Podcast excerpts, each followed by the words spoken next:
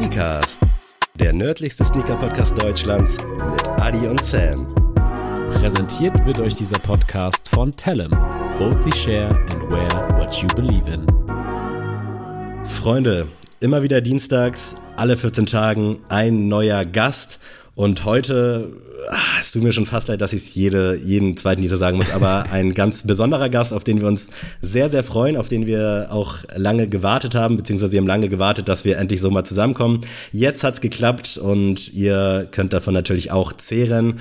Und ihr kennt das Prozedere. Ich überlasse Adrian jetzt erstmal die ersten Worte, denn er hat wahrscheinlich wieder was Kleines vorbereitet, oder? Natürlich. Äh, der heutige Gast ist für seine Leidenschaft nicht zu schade, sich früh den Wecker zu stellen für den nächsten Flohmarkt oder auch mehrere Kilometer mit dem Auto zurückzulegen. Denn er ist Fashion-Liebhaber im Bereich Vintage und ist stets on the hunt für das nächste Vintage-Piece.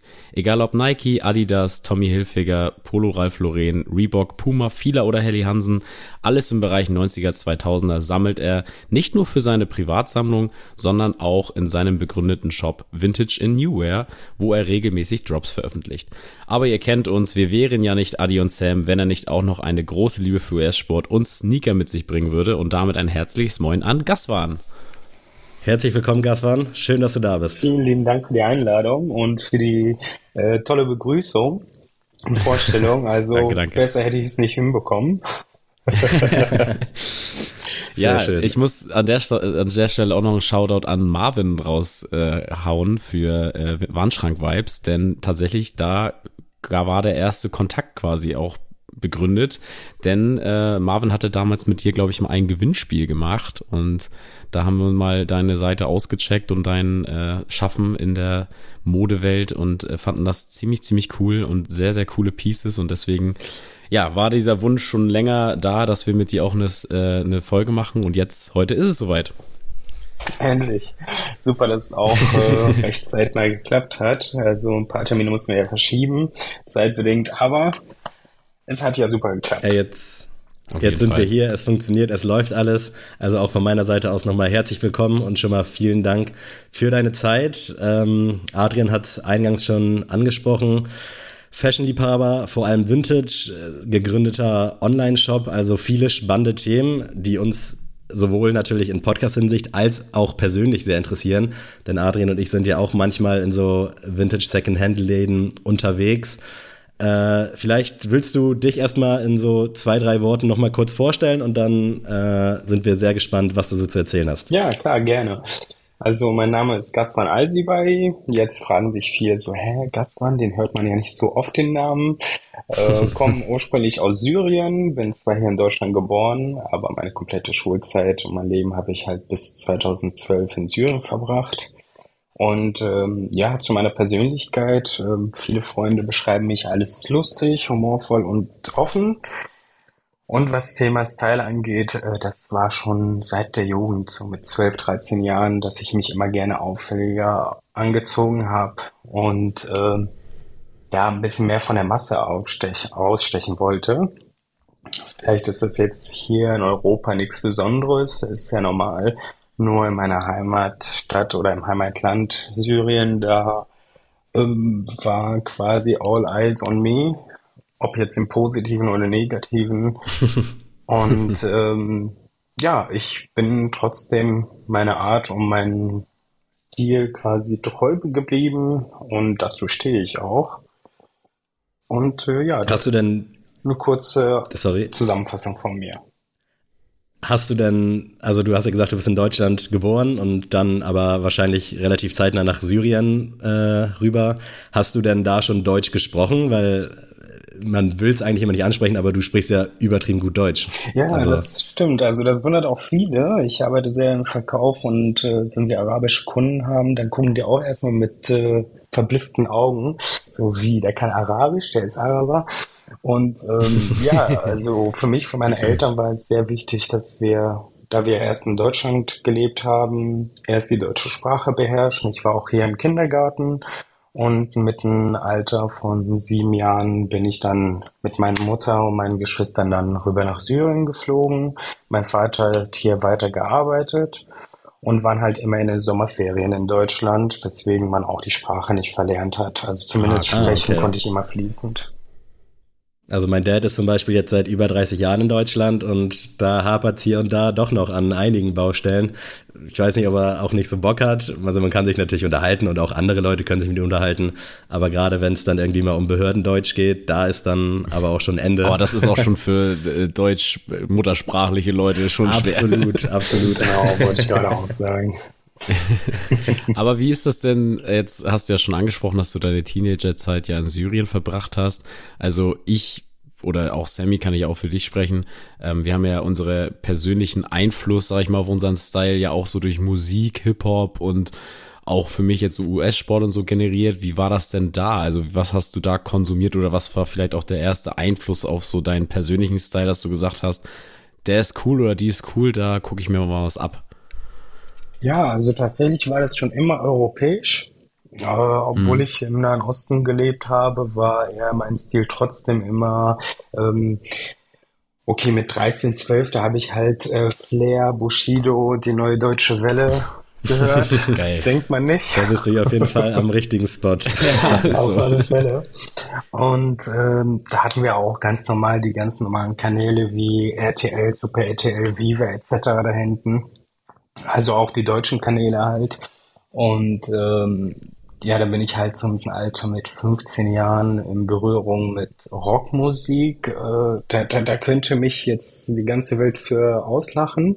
Äh, in meiner Wahrnehmung war damals Tokyo Hotel Rock. ja, hatten ihre Zeit, hatten ihre Zeit. Genau, ja. ich glaube, das war 15. Ich muss dazu ganz ehrlich sagen, ich habe das auf Viva und MTV auch verteufelt, aber wenn ich alleine den Song irgendwie gehört habe, ja, na klar habe ich so ein bisschen im Kopf schon, schon mitgesungen, wie das bei allen Sachen so ist. Aber wenn man mich jetzt in meiner Gang gefragt hätte, hätte ich natürlich darüber hergezogen. Aber das war schon wirklich Musik, die hat halt funktioniert damals. Ist ja auch krass, dass man in so jungen Jahren irgendwie so erfolgreich ist. Und man muss die Musik jetzt ja nicht mögen, aber schlecht war sie ja auf jeden Fall nicht, ne? Nee, Nein, auf gar keinen Fall. Also wie du schon gerade erwähnt hast, so in so jungen, jungen Jahren, dass man so einen Erfolg erzielt und dann auch international.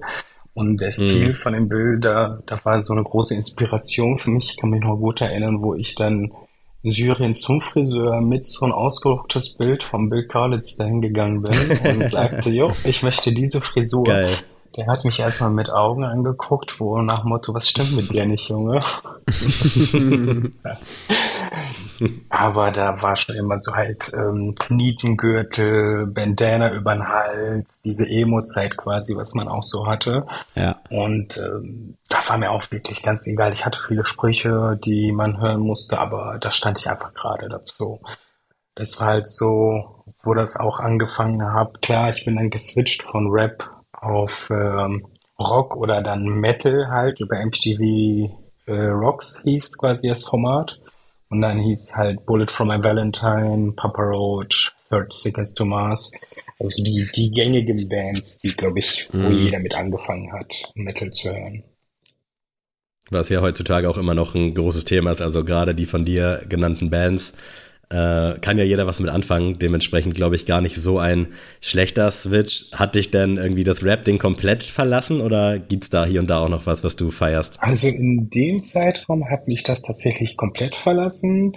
Allerdings ähm, jetzt so die letzten zehn, zwölf Jahre bin ich wieder eher zu Rap gekommen tatsächlich oder auch alten Rap wie Tupac, DMX, und dann halt auch die neuen Navy Travis Scott. Ähm, ja, da, da habe ich es wieder für mich entdeckt quasi. Machine Gun Kelly, unabhängig, was man jetzt davon hält, dass er diese Punk-Schiene oder dann wieder zum Rap gegangen ist. Aber das, das war schon wieder so der Auslöser, weswegen ich so intensiver Rap höre. Bei mir war das ja so, dass ich früher, würde ich sagen, schon unsicherer Junge war äh, aber trotzdem immer weitestgehend versucht habe, mein Ding so durchzuziehen. Ich hatte aber auch das Glück, dass ich links und rechts auch immer ein, zwei Kollegen hatten, die dann die Styles so mitgefahren sind. War das bei dir ähnlich oder warst du da wirklich für dich erstmal so völlig allein mit deinem, mit deinem Style? Doch, das war auf alle Fälle ähnlich. Also wir waren so eine Clique von fünf, sechs Leuten. Und ähm, da haben wir uns alle so mit Bandshirts, Skinny Jeans, Ketten etc. angezogen und der ältere Bruder von meinem besten Freund in Syrien, der der war wirklich komplett abgespaced, auch so mit Piercings, das kannten die ja damals gar nicht. Das ist äh, was ganz Neues für die.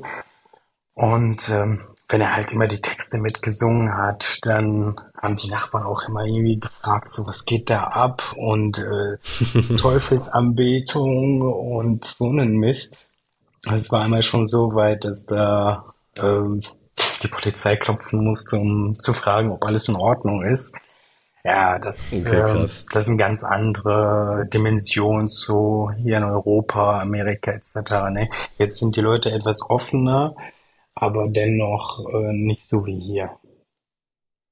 Ich kenne mich jetzt in Syrien nicht so gut aus, vor allem noch nicht eben in dieser Modeszene, aber was waren so die Styles, die da parallel dann zu euch liefen? Also gab es da irgendwie sowas oder hat man da wahrscheinlich auch mit anderen Sachen oder andere Sorgen oder hat man vielleicht schon gesehen, okay, alle laufen jetzt rum wie Justin Bieber meinetwegen, so ganz plump ausgedrückt? Also wenn man jetzt so die Mehrheit betrachtet, ähm, Ganz, ganz, ganz basic. Also wirklich einen schlichten mm, okay. Pullover, Jeanshose, Pumaschuhe oder ein Hemd und äh, Hose, äh, Anzugshose. Aber äh, mit der Zeit war das schon eher offener, dass viele Leute sich auch ähm, Hip-Hop-mäßig halt angezogen haben. Rap ist da auch, äh, hat auch seine Daseinspriorität. Äh, vieles ist auch aus äh, Dubai oder in Emirate, wenn da Freunde von mir dort in Syrien zu Besuch waren, wegen Verwandten. Da hatten die auch den vollen äh, Hip-Hop-Stil. Äh, also die Cappy seitlich, äh, Baggy-Hosen, man kennt's halt so, wie es damals war. Oder immer noch jetzt wieder. Und äh, da war schon eine gute, eine gute Menge von Leuten, die aber mehr in dieser Rap- und Hip-Hop-Schiene waren. Und es gibt ja auch auf Arabisch, arabischen Rap, äh, kann man sich eher nicht vorstellen, wie sich das anhört, aber wenn man die Texte versteht, hört sich das auf alle Fälle gut an. Das ist auf jeden Fall echt spannend, also weil, weil du jetzt ja auch so einen parallelen Blick, sag ich mal, auch hast, also dadurch, dass du es ja alles verfolgt hast mit Tokyo Hotel und auch wie das sich alles hier in Deutschland entwickelt hat, Hast du dir dann auch manchmal so ein bisschen gewünscht, dass es hier, also dass, dass die Szene in, in, in Syrien sich jetzt auch so öffnet wie jetzt hier in Deutschland? Oder hast du auch gesagt, so, ey, nee, irgendwie ist das mir in Deutschland auch noch zu, zu wenig? Weil ich kann mich als auch nicht, also ich habe die ganze Zeit versucht, mir so ein Bild zu geben, wie, wie so der Style damals war. Und ich äh, habe noch so dieses Bild von Kawasakis an Fuß von allen Leuten und so. Deswegen Deutschland war da jetzt auch nicht so fresh unterwegs. Ähm, Absolut nicht. Oder wie hast du das da gesehen zu der Zeit? Ähm, also ich habe mir das schon gewünscht, dass das da mehr etabliert wird, offener wird und eine mhm. stärkere Akzeptanz, Akzeptanz äh, bekommt. Ähm, war leider nie der Fall, zumindest nicht in der, in der Stadt, wo ich wohnte, Homs. Ähm, da mhm. war schon Damaskus äh, deutlich offener, was äh, Thema Musik, Mode, ähm, Styles aus Amerika oder Europa dann quasi, die dann darüber schwappen. Es gab auch einzelne kleine Boutiquen, äh, die auch äh, Jordans, äh, normale Standard Nikes, äh, Cappies, New Era etc. verkauft haben. Aber die konnte man wirklich äh, an einer Hand zählen, abzählen. War das denn auch so, dass du dann in den Sommerferien in Deutschland dann wirklich erstmal all dein Taschengeld gespart hast und dann wirklich erstmal hier shoppen warst, um dir halt auch neue Klamotten zu holen? Oder wie bist du an die ganzen Sachen rangekommen? Tatsächlich, also als wärst du dabei gewesen. Äh, das haben wir in der Tat immer so gemacht. Geil. So, wenn, wir, wenn wir in den Sommerferien hier waren, dann haben wir wirklich Kleidung fürs ganze Jahr eingekauft. Und äh, dann haben wir es halt dort angezogen. Ne? Also ich, ich mit der Mama halt immer bei C&A. Ich glaube, viele waren da in dem Alter. so ja. mit 13, 14. Und ähm, da haben wir da halt immer geshoppt und rüber nach Deutschland. Ich weiß noch, die, die eine Baggy-Hose bei C&A, die immer so silber glitzernd. Ich weiß nicht mehr, wie die genau heißt. Ja. Das war so ein Must-Have und da musste ich meine Mutter schon mehrmals betteln, dass sie mir die kauft. Und halt, äh, bis sie mal irgendwann mal im Sale kam und gesagt, komm, nimm mit. Ist genau die Hose fand ich tatsächlich damals auch immer übel nice und wollte die halt immer haben, weil ich habe die bei den coolen Kids gesehen aus der Schule. Ja. Ich habe mich immer gefragt, wo haben die Leute das her, weil meine Mom war mit mir anscheinend nie so in Läden oder auch mein Dad dann zeitweise, wo es halt solche Klamotten gab und irgendwann habe ich diese verdammte Hose dann mal gefunden. Äh, hab sie mir dann auch gezogen, aber irgendwie war der Zug dann schon so ein bisschen abgefahren und es stand mir auch halt wirklich nicht so richtig. Okay. aber trotzdem haben ja, natürlich, haben. kennst mich doch. Sagen wir immer, haben besser als, äh, wie sagt man? Als haben besser als brauchen, ja, das ist wirklich brauchen, genau. mein Motto. ist es dann auch so ein bisschen daher gekommen, weil, also ich finde ja, jetzt auch heutzutage ist ja der Trend eher wieder zu diesem mehr Basic, also keine großen Prints irgendwie gerade vorne. Ähm, und da ist ja Vintage echt sehr konträr, ne? Also jetzt auch, wenn man sich die äh, Produkte auf deinem Shop an, reinzieht, sind es ja auch oft diese knalligen Bandshirts oder auch dass du denn da mit Batik und sowas mit Muster ist ja alles sehr, sehr knallig und groß, irgendwie auch von den Prints. Ist es deswegen auch so die Faszination dazu gekommen zu Vintage, dass du gesagt hast, irgendwie ist das geil, damit fällt man auf und das ist irgendwie was, was auch nicht jeder hat? Ähm, genau, unter anderem, unter anderem. Also, wie du schon sagtest, wenn ich mir jetzt so die neuen äh, Streetwear-Modemarken äh, anschaue, da ist er wirklich, wie schon sagst, alles basic gehalten, kleines Logo und äh, wo man sagt so, ja, man kann es zeitlos immer anziehen, finde ich auch mhm. Da bin ich auch ein Befürworter, dass man sagt, okay, ich kaufe mir jetzt ein Piece, wo ich wirklich länger von habe und nicht diesen schnellen Konsum, ah, der Print ist nicht mehr cool oder die Marke ist nicht mehr oder das gefällt mir nicht mehr, sondern ist ein Basic Pullover, T-Shirt und das kann man halt immer rocken. Äh, da muss ich halt sagen, finde ich nice. Aber ähm, genau, beim Thema Vintage halt, äh, einer der Punkte sind halt die Prints oder diese Auffälligkeit und ähm, da, da, das war halt auch so ein Punkt, wo ich sage, okay, ähm, es gibt's nicht mehr so, wie es ist. Auch die, die Farben, die Intensivität der Farbe, ähm, das, wenn ich bei heutigen T-Shirts oder auch Bandshirts, ist es was ganz anderes. Mal ganz abhängig von dem Stoff oder von der Qualität. Wenn man überlegt, so ein T-Shirt aus den 90ern, das ist gerade 25 äh, oder 23 Jahre äh, alt, da das, das findet man halt heutzutage nicht mehr. Also für mich ist auch die erste Linie die Qualität, wie das damals war und ähm, vor allem halt den, den, den im Konsum, also wenn man jetzt so Fast Fashion betrachtet, ähm, da möchte ich jetzt auch keine Namen nennen, aber jeder weiß, welche mhm. ich meine. Ja. Also, da hat ja Marvin auch öfters da zum Thema was dazu gesagt. Mhm. Ähm, sind nice Pieces, allerdings ähm, befürworte ich nicht, wie die produziert werden und dass es wirklich äh, fast im Wochentakt immer wieder was Neues gibt. Ähm, das, das, das, also das, das, ähm, das reizt mich nicht. Also ich finde das leider Gottes jeder wie er möchte, aber ich schäme mich noch irgendwie auf irgendeine Art und Weise bei diesen billig Fast Fast Fashion Stores einzukaufen. Also äh, ich, meine Freundin so, die würde jetzt hier mit dem Kopf schütteln, wenn die neben mir sitzen würde.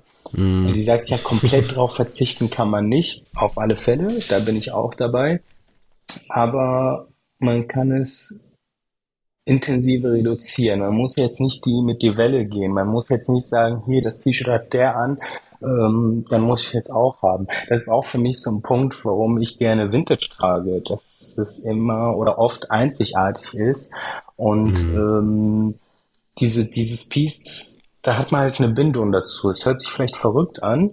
Ich habe so ein paar Harley Shirts, die ziehe ich echt leider Gottes selten an, obwohl Kleidung oder auch Sneaker, kommen wir auch gleich dazu, die sind da zum, zum Tragen.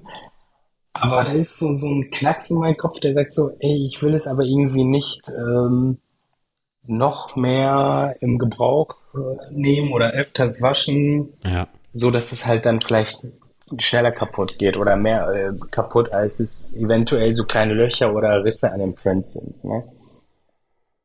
Zum Thema Fast Fashion muss ich auch sagen, also was ich ja auch oft erwähne, wichtig ist, dass man sich der Sache halt bewusst ist. Also, dass man im Hinterkopf hat, dass es ja eigentlich nicht nachhaltig sein kann, dass jede Woche irgendwie eine neue Kollektion droppt und auch in einer Stückzahl, die ja überkrass ist und ich habe das auch oft so, dass ich irgendwo online Bilder sehe, check dann so die Kommentare und sehe, okay, das ist jetzt ein Shirt von H&M, was halt an sich einen geilen Style hat, also sieht gut aus, aber in meinem Kopf sage ich mir, nee, das geht halt für mich jetzt nicht klar. Also ich weiß, das hält A absolut nicht lang. B läuft wahrscheinlich gerade auch jedes 14-jährige Girl oder jeder 13-jährige Typ in diesem Shirt rum. Deswegen bin ich dann da halt auch komplett raus. Und ich verurteile ja auch wenig, aber so beispielsweise, wenn sich, das sind ja meistens Damen, irgendwie so 40 Ski-In-Artikel kaufen in einer Bestellung, mhm. da denke ich mir so, okay, das da gibt's wirklich keine Notwendigkeit zu. Wenn man mal bei Shein bestellt, das ist für mich völlig in Ordnung. Aber so dieses, dieses massive und dann hier fünf Tops für 1,50, äh, die sehen cool aus, die kann man mal so im Sommer tragen. Ja, funktioniert aber, finde ich, halt wirklich nicht. Ähm, und da bin ich halt wirklich so ein bisschen auch aus meiner Freundesgruppe dann manchmal eben so ein bisschen enttäuscht, weil das muss, finde ich, wirklich nicht sein. Dann soll man lieber 5 Euro meinetwegen mehr zahlen, was ja immer noch günstig ist. Und es gibt ja auch viele Leute, die sich das dann nicht leisten können. Da finde ich es halt dann auch völlig okay. Aber gerade so bei einigen Bekannten denke ich mir so, das hast du doch eigentlich nicht nötig, dir jetzt für 30, also 30 Artikel bei Shein zu bestellen. Ja, das, das große Problem ist ja auch, dass die Leute ja gar nicht mal checken, dass das finanziell sich ja gar nicht rentiert. Also wenn du jetzt mal wirklich ehrlich bist, natürlich gibt's äh, Familien, die das nicht haben, das Geld so. Und wo ich das auch verstehen kann. Also ich würde jetzt auch nicht für meinen siebenjährigen Sohn sagen, ja klar, kriegst du jetzt die und die Kollektion und klar, der 80 Euro Hoodie und der, die 120 Euro Hose muss jetzt sein. Da geht's auch mal ein bisschen weniger, hochpreisig. Aber ich finde, wenn man sich jetzt mal bewusst macht, das versuche ich auch immer in meinem Freundeskreis zu etablieren, eine 20-Euro-Hose wird dich nicht zwei, drei Jahre begleiten, so. Und ich finde, gerade bei so Pieces, die einfach einfach immer universell irgendwie einsetzbar sind, wie jetzt zum Beispiel einfach eine schwarze Hose oder einfach eine, eine Jeans, so die wird nicht aus der Mode gehen, wenn du dich immer nach der Mode orientieren willst. Und da lohnt es sich nicht, für 50 Euro jedes Jahr eine Jeanshose zu kaufen, sondern dann kannst du auch mal sagen, okay, dann kostet die halt jetzt mal 120 Euro, egal jetzt von welcher Marke. Und dann begleitet die mich auch drei, vier Jahre. Und dann, wenn du mal rechnest, hast du dich schon im dritten Jahr sich das ausgezahlt, hast du 30 Euro insgesamt gespart und dann halt auch noch was Gutes für die Umwelt getan. Also ich, deswegen kann ich das immer nur so ganz schwer akzeptieren, wenn jemand sagt, ja, ab und zu mal bei Shein. Nee, das ist dann für mich auch schon zu viel, weil wenn du, und das ist jetzt alle, die jetzt hier zuhören, haben schon ein bisschen mehr Geld, um sich wenigstens mit der Materie ein bisschen weiter zu beschäftigen, finde ich es nicht okay, einen, einen Top für 1,50 zu kaufen. Also in keiner Weise. Fact. So. Genau. also genau das ist, was ich halt betrachte. Okay, Shein ist schon die, die, die, Ex die Extrembeispiele, äh, mhm. wo ich halt, äh, wie bei dir, Adrian, äh, da sage, ist für mich leider Gottes ein No-Go, weil äh, ja. es gibt auch genug äh, Second-Hand-Shops, äh, die dann auch eine Hose für äh, 10 Euro, 12 Euro oder es gibt ja auch den Flohmarkt, muss ja nicht jeder und nicht jeder hat die Zeit. Aber mhm. da fragt man sich halt, ähm, inwiefern ist diese Person, die jetzt die Hose, äh, die zeitlose Hose kauft, für sich selber, auch wenn die zeitlos ist, für sich selber zu sagen, die trage ich aber jetzt die nächsten drei, vier Jahre. Mhm. Weil dann sieht er eine andere Hose und dann sagt, ey, die ist frischer, die muss ich haben. Und da ist halt die Problematik halt. Dann kommen wir wieder in dieser Spirale. Es gibt immer was Neues. Der tragt dies, ich muss das auch haben. Ja. Ja, das, das ist echt, das ist echt ein Problem. Ne? Also ich versuche mir das natürlich auch schon, also ich habe mir auch schon einen Prozess, auch gerade über den Podcast hinweg, äh, einen Prozess durchlaufen. Ich habe auch sehr viel mit Drops und sowas gearbeitet, also auch im Bereich Fashion halt mehr. Im Sneaker-Kosmos muss ich ja nichts vormachen, so. Da bin ich auf jeden Fall auch nicht nachhaltig unterwegs. Aber auch da äh, wenn man sich da mal betrachtet, ich trage einen Schuh immer noch, meinen allerersten Sneaker trage ich bis heute. Den habe ich immer noch in meiner Sammlung und der ist von 2013, der ist jetzt zehn Jahre alt. Ähm, natürlich muss man jetzt nicht äh, 50 Paar Schuhe haben, aber auch da ist es nicht so, dass ich jetzt irgendwie den Gefallen dran verloren habe nach ein, zwei Jahren, weil das jetzt vielleicht nicht die, die große Trendfarbe 2023 ist. Und ich finde das halt, wie gesagt, ich kann das immer nur so schwer akzeptieren, wie auch schon Sammy meinte, so diese, ja, ich bestell 50 Sachen und zwei äh, behalte ich und die 48 schicke ich wieder zurück. Da denke ich mir auch so, ja, klar, es gibt halt auch so kleine Städtchen, kleine Dörfchen, wo du nicht mal eben nach Hamburg, Berlin oder so fahren kannst, um halt mal so einen Shopping-Tag einzulegen. Aber bei einigen Sachen finde ich es auch schon so, ey, wir kommen da langsam an den Punkt an und ich ziehe da auch so die Online-Shops so ein bisschen mit in die Verantwortung, weil dieses kostenlose Zurückschicken, kostenloser Versandding ist, finde ich, auch schon einfach so, ja, mach doch. Also das, die begrüßen das ja fast schon ähm, dass man da irgendwie mal wieder hinkommen muss, das bewusst zu machen, ey, habe ich jetzt letztens auch erst mit einem Freund drüber geredet, dass es eigentlich absurd ist, dass teilweise Bestellungen am nächsten Tag ankommen. also jetzt auch mal so denke ich mir so, ey, wenn ich so einen Schuh bestelle, ist es in Ordnung, wenn der in fünf Tagen ankommt oder in sieben, ist alles cool. So, aber heutzutage ist es wirklich so, ey, in Saus und Braus alles und die Trendfarbe, okay, ich muss jetzt da auch zehn Shirts von haben. Ähm, dahingehend finde ich halt wirklich Vintage so schön, weil das so entschleunigend ist. Ähm, und ich, wie gesagt, jetzt gerade wenn ich in Hamburg bin, ähm, gucke ich eigentlich immer in den Vintage Stores vorbei. Nicht mal unbedingt, weil ich jetzt sage, ich brauche jetzt was Neues, sondern einfach, weil ich mir so denke, ey, geil, so und du siehst einfach die Styles über die Jahre hinweg und denkst dir so, irgendwie hat jedes Piece kann irgendwann mal wieder so das Ding werden und äh, ich finde das immer sehr, sehr interessant. Es hat ja auch vor allem alles so ein bisschen eine Geschichte, das finde ich halt ja. auch immer nice. Also wenn ich da so durchgucke, ihr wisst alle, ich bin so ein kleiner Monk und finde, also ich finde Secondhand jetzt nicht schlecht. Also nicht, dass ihr das jetzt so irgendwie verstehen wollt. Aber ich gucke da natürlich ausgewählt und es ist ja auch so, dass da ja jetzt ausgewählte Sachen hängen und dass da jetzt ja nicht irgendwie so ein Ski-In-Top für 1,50 hängt, was dann da irgendwie für 2 Euro noch über den Tisch geht oder so. Das ist ja dann wirklich glücklicherweise meistens, wobei jetzt glaube ich mittlerweile auch viele von diesen Shops so ein bisschen aus dem Boden sprießen, ist das ja alles handausgesucht und glücklicherweise wirklich echt Vintage. Äh, mittlerweile gibt's ja bei H&M auch seit bestimmt zehn Jahren irgendwelche auf Vintage getrimmten Bandshirts oder sonst was, äh, die du dann vielleicht hier und da auch mal in so einem Store siehst. Aber da weißt du halt, okay, das hat eine gewisse Qualität. Es hat natürlich auch schon was auf dem Buckel, aber einmal waschen, fertig ist, kannst du direkt losrocken. Ist im Optimalfall schon eingetragen, wenn es, wie Gaswan schon sagte, irgendwie eine Jeans ist. Also eigentlich spricht da halt wirklich nichts gegen und es gibt ja auch wirklich eine riesen Auswahl. Und selbst wenn du jetzt aus deinem Shein-Paket 30 Sachen bestellst, da fehlt für mich halt einfach so die Notwendigkeit, weil in der Regel sind die Kleiderschränke bei den Leuten dann auch voll. Und falls jetzt hier jemand hört, äh, das ist wirklich kein Front, aber ich, es geht halt wirklich nicht in meinen Kopf, äh, warum man, wozu man das braucht. Und es kamen ja auch schon so viele YouTube-Videos raus, die Shein und auch irgendwie alles in diesem Umfeld so verteufeln. Dann ist der Aufschrei kurz groß und dann ist halt aber auch drei Wochen später ja, gibt's dann 80 Prozent auf alles bei Shein und dann ist natürlich der Laden wieder leer bestellt. Also ich check's halt nicht. Ich find's dahingehend auch geil, dass es halt mittlerweile auch so viele Vintage-Shops gibt. Äh, ist vielleicht wirklich ein bisschen zu viel fast schon mittlerweile, aber ich finde es nice und ich bin auch sehr gespannt, jetzt gleich vielleicht so ein bisschen Prozesse dahinter zu erfahren, weil Adrian hat es ja schon gesagt, mhm. du hast ja mit Vintage and Newwear quasi einen Online-Shop gelauncht, wo alle 14 Tage, meine ich, sonntags neue Drops sind, falls es noch aktuell ist. Genau, richtig. Genau, und da bin ich sehr gespannt, so ein bisschen mehr darüber dann auch gleich zu erfahren, wie das so läuft. Wie siehst du denn generell so die Entwicklung von diesen Vintage-Shops in Deutschland? Ich habe es ja meine Meinung gerade schon so ein bisschen geäußert. Ich finde es ein bisschen viel geworden und vor allem die, die quasi OG sind, die nehmen jetzt teilweise ja auch schon echt harte Preise, weil die wissen, dass das natürlich gefragt ist. Wie siehst du da so die letzten, meinetwegen, fünf Jahre? Ja, also ähm, wie soll ich es beschreiben? Wie ich überhaupt zu Vintage gekommen bin, ist tatsächlich. Genau, vielleicht erstmal das. Ich war immer gerne, auch wie schon gerade erwähnt, in den Sommerferien ja hier und dann bin ich auch gerne öfters auf Flohmärkten gegangen. War damals hauptsächlich wegen den Yu-Gi-Oh! Karten. Geil. ja, Sehr geil. da habe ich gesammelt, was das Zeug hält.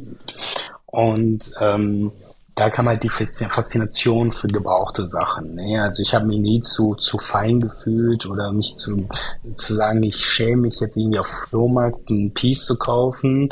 Also damals als Kind hieß es ja, nee, Flohmärkte gehen da nur wirklich, ähm, ja. True, ja, jetzt wo du es sagst. Bitte? Das war nicht so gern gesehen, ja. Das war bei mir auch so, dass man sich da echt so ein bisschen fast schon hätte für schämen müssen, ne? Genau, genau.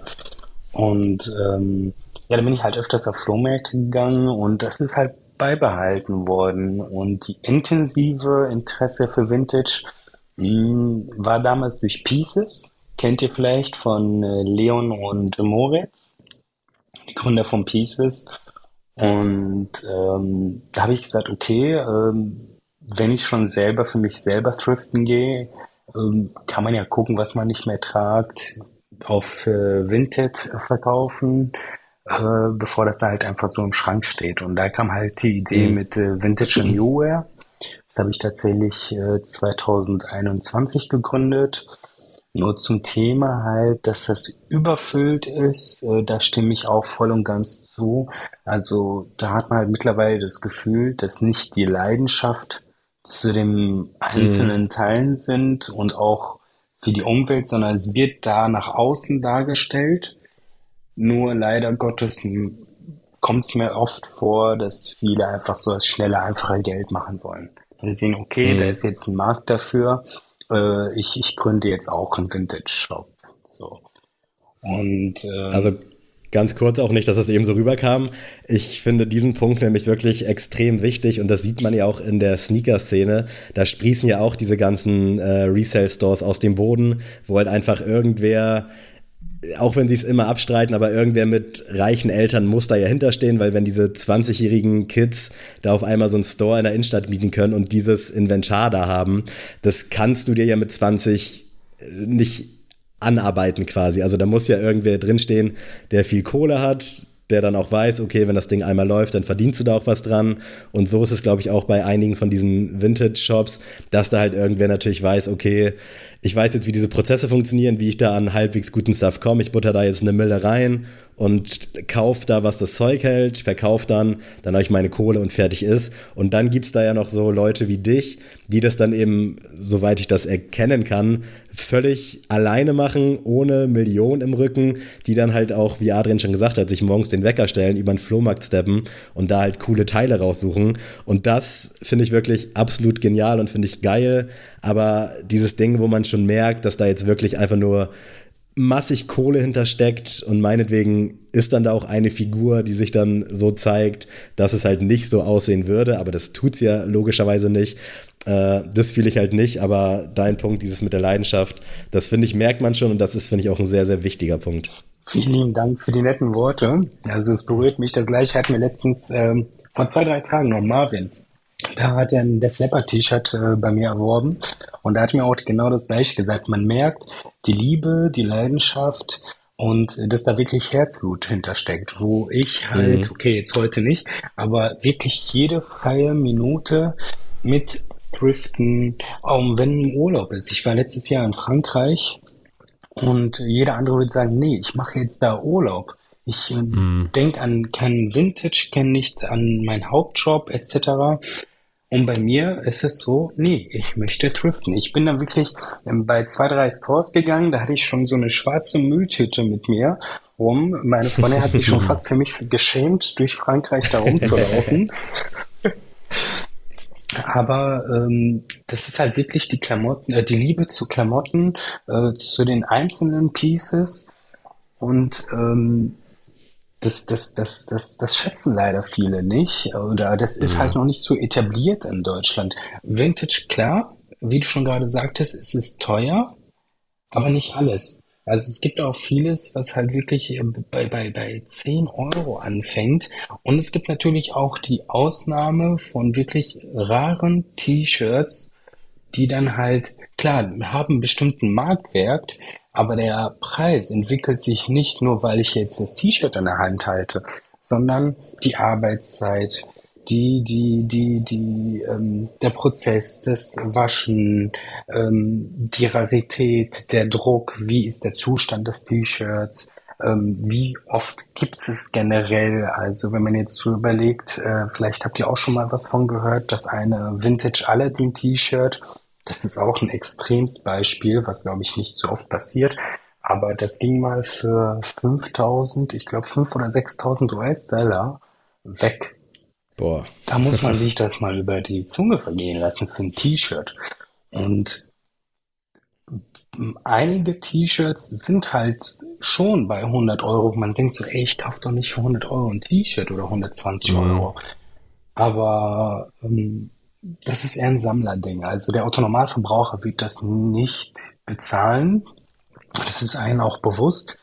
Aber es wird auch mittlerweile so dargestellt, dass Vintage nur teuer ist, was nicht der Fall ist. Es gibt wirklich eine große äh, Preisspanne, fängt von 10, 12 Euro im Durchschnitt bis 70 Euro, je nachdem, was das für ein Piece ist.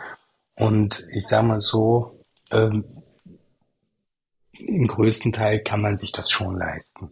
Das ist halt nur eine reine Willenssache, beziehungsweise auch, wie ihr schon sagtest, man muss, ähm, muss das auch fühlen, man muss es auch lieben und nicht äh, dieses, ich kaufe mir jetzt das T-Shirt nur, weil es jetzt in ist und äh, nach äh, ein Jahr, dreiviertel Jahr hängt das da schon im Schrank wieder. Sondern man, mhm. wie bei den Sneakern halt, man holt einen Sneaker, jetzt könnte man sagen, ey, der Gastmann widerspricht sich jetzt, er sagt hier von Nachhaltigkeit, aber Sneaker sind genauso wenig nachhaltig, das stimmt. Mhm.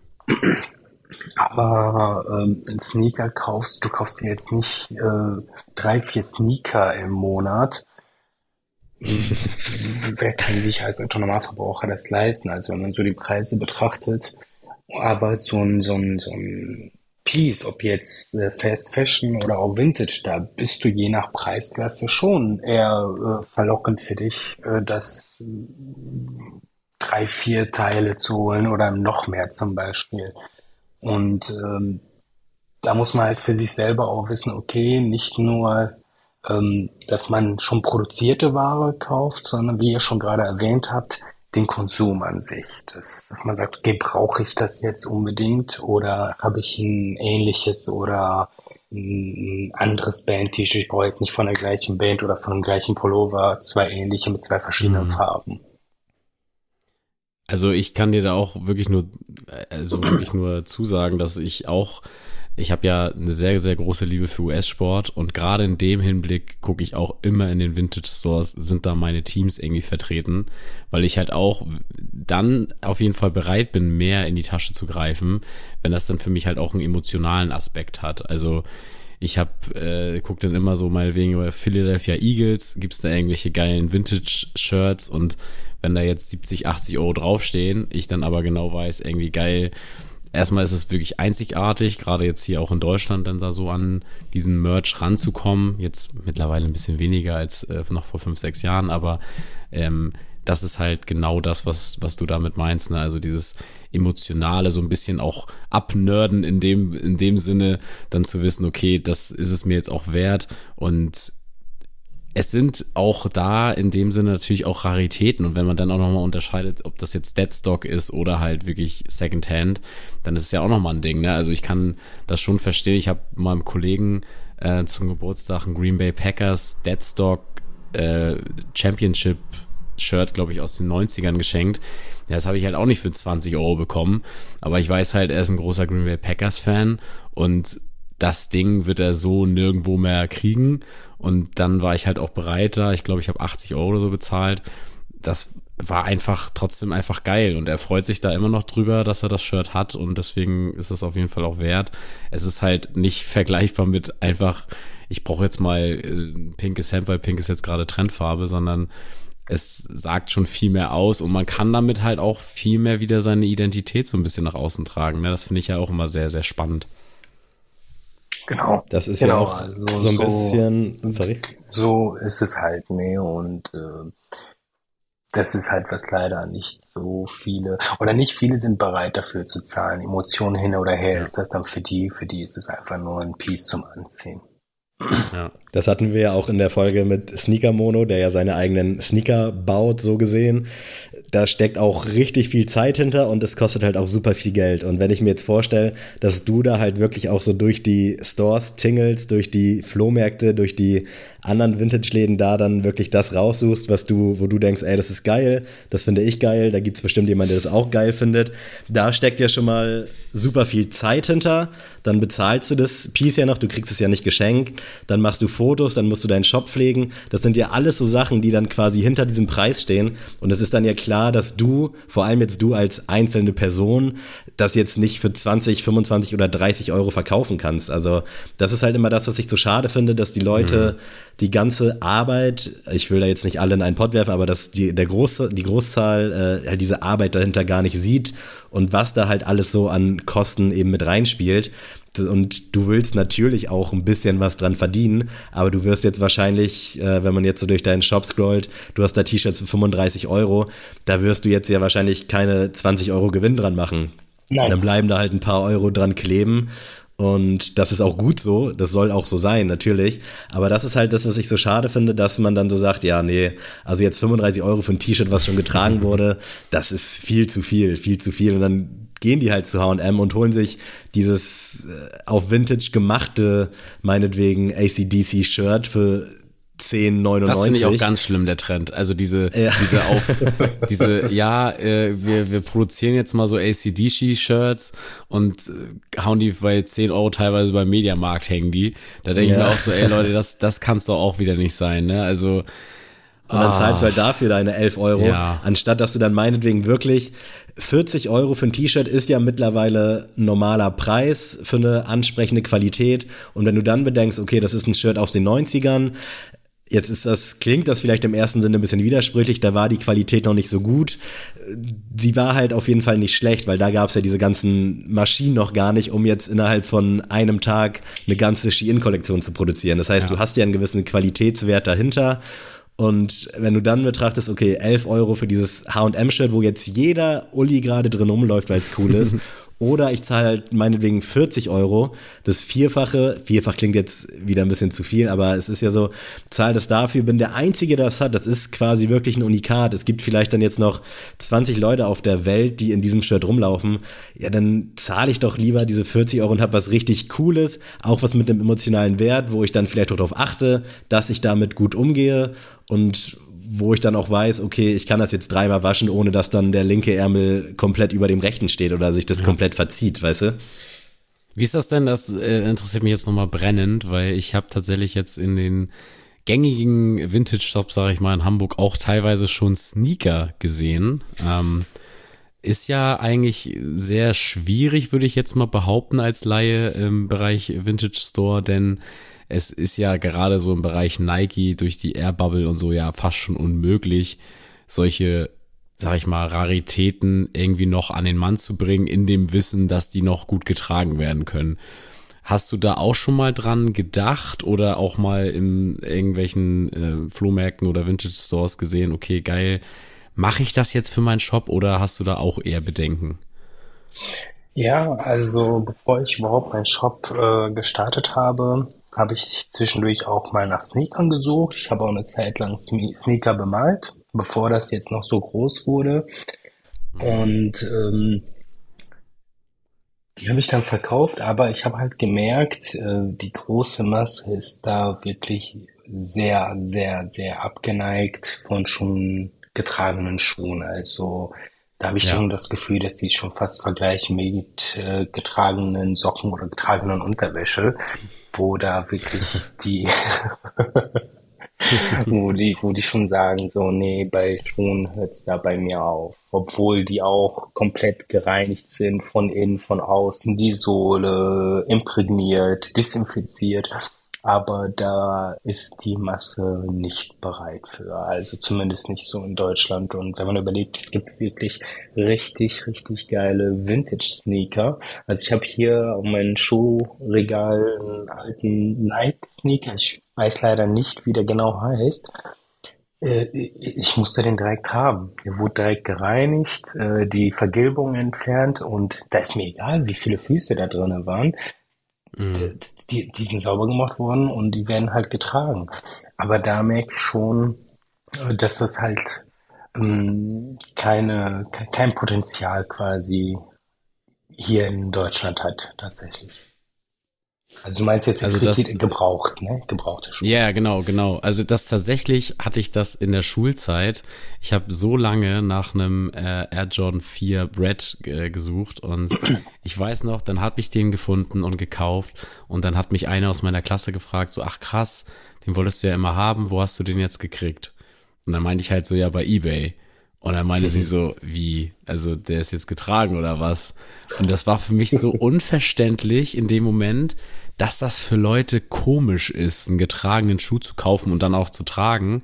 Und da, also ich habe für mich so gedacht, die alle hatten keine größeren Geschwister vom gleichen Geschlecht. Also sie mussten alle nicht die, die, die Klamotten vom größeren Bruder irgendwie aufrocken. Äh, weil, also ich, ich verstehe das auch gar nicht. Also klar, sowas wie Socken und Unterwäsche, ja Leute, da müsste ich jetzt nicht, äh, ja, das, das ist natürlich ja, nichts, was man jetzt noch auftragen sollte. Genau. Ja. Aber da, ich finde auch bei einem Schuh, das völlig normal. Also ich habe hier auch Schuhe gebraucht, immer noch kaufe ich gebraucht welche bei Kleinanzeigen oder sonst wo. Und äh, auch ich habe schon Schuhe verkauft und äh, die werden jetzt anderswo noch getragen, hoffentlich wenigstens. Und ich finde das auch unverständlich, aber wie gesagt, ich habe das jetzt des Öfteren schon mal gesehen hier und da. Das ist auch, also allein schon wegen den Boxen habe ich mir das auch schon überlegt. So einfach diese Vintage Reebok Boxen oder von Adidas und so. Das sieht schon irgendwie fresh aus, aber ich habe da immer so ein bisschen Bedenken, macht das die Sohle jetzt noch mit, wenn ich hier einen Schuh aus den, aus den 90ern oder sowas, den wir jetzt kaufen würde. Aber ja, ist auf jeden Fall sehr, sehr spannend. Und auch spannend, dass du die Vergilbung entfernen lassen hast, weil das ist ja auch so ein Ding im, im Sneaker-Kosmos, dass ja diese Pre-Distressed oder diese Vergilbung durch äh, Kaffee und alles Mögliche ja schon herbeigeführt wird. Da sind wir auch wieder bei den ACDC-Shirts bei Mediamarkt. Ähm, wie hältst du denn davon, von dem Trend, diesen äh, Pre-Distressed oder Reimagined, Lost and Found, wie es alles äh, jetzt von den äh, Marketingstrategen genannt wird? Ja, bezogen meinst du jetzt auf Sneaker oder auch bei ja, den genau, T-Shirts, wie die jetzt von Kannst du auch bei T-Shirts, gerne, gerne auch bei den T-Shirts, ja. Ja, also ich muss ehrlich sagen, man geht ja trotzdem so rein, um nur so aus, aus, aus zu gucken quasi, äh, was die so verkaufen und ich muss immer wieder lachen, wenn ich sehe, dass da ein T-Shirt ist von ACDC oder wie auch immer. Ich weiß nicht, inwiefern ich jetzt hier die Namen nennen darf. Aber Von unserer Seite aus darfst du. okay. Also ich mache mich tatsächlich äh, lustig drüber, dass, dass sie wirklich auf Teufel komm raus, äh, auf dieses Vintage, äh, Stonewashed Optik und in den Print quasi künstlich äh, destroyen quasi. Ähm, und dann gucke ich halt wirklich auf dieses kleine minimale Datum, weil das ist halt immer in der Vintage-Szene einer der, der Punkte, wo man erkennt, okay, aus welchem Jahr kommt das T-Shirt, sowie auch bei der Naht etc. Damals in den 90ern wurde ja wirklich mit einer Naht nur genäht, Single Stitch. Und äh, da, da, da kann ich nur lachen halt. Ne? Also da steht dann 2023 oder 2022 und ich denke so, äh, warum? Warum? Also das, äh, das macht halt äh, teilweise unsere Arbeit oder die, die, die Zeit, die wir ausstecken, kaputt, weil derjenige, der sagt, ach ja, wie du schon gerade erwähnt äh, hast, dann gehe ich halt zum, zum Fast Fashion XY und hol mir da das T-Shirt. Äh, da wird halt nicht bedacht, äh, inwiefern das von der Qualität halt hält. Nee, wie du schon sagst, mit dem Ausleihen oder einmal waschen, dann ist das schon gräulich, wenn es weiß war. Und zum Thema Sneaker, ähm, also ich habe den Lost and Found auch bei mir. Ich finde äh, das Konzept eigentlich ganz cool.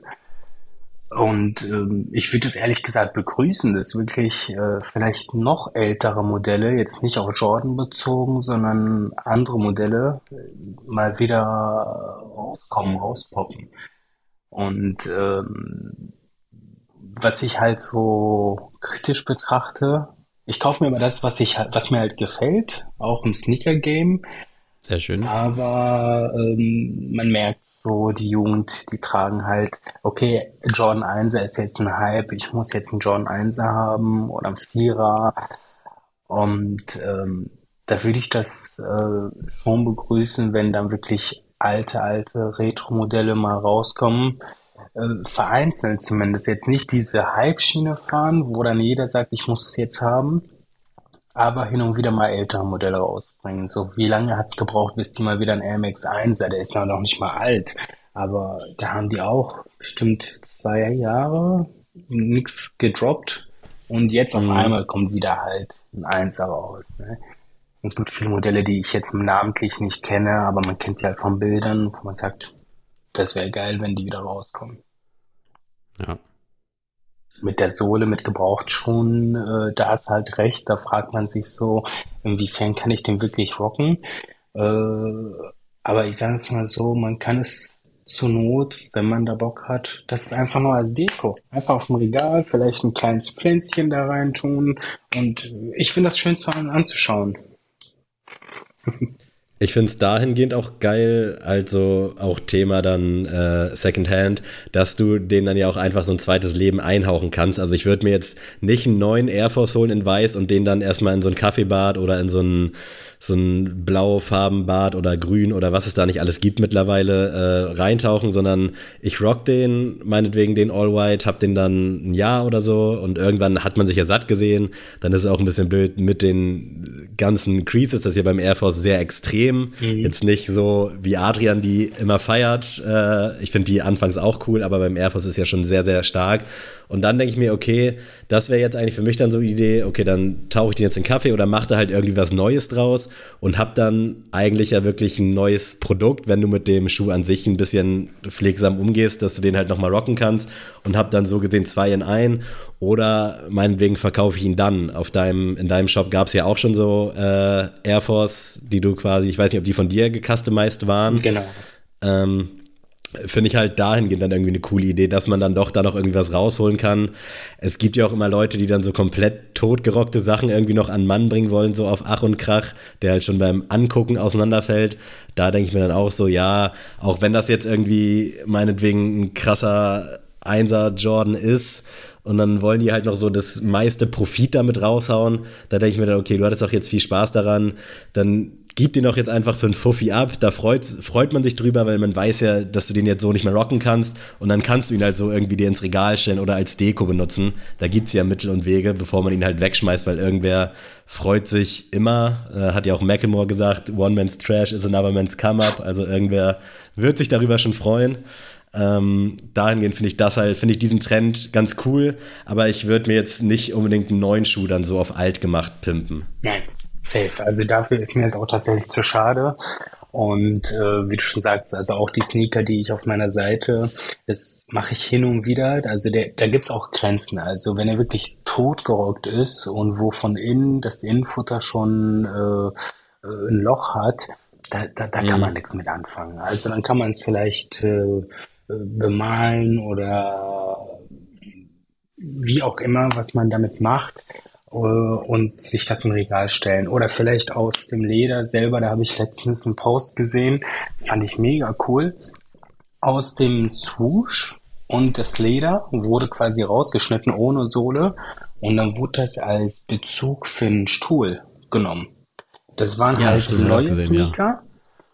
Ja. Äh, aber das würde ich zum Beispiel mit dem alten machen. Das fand ich mega ja. nice. Ja.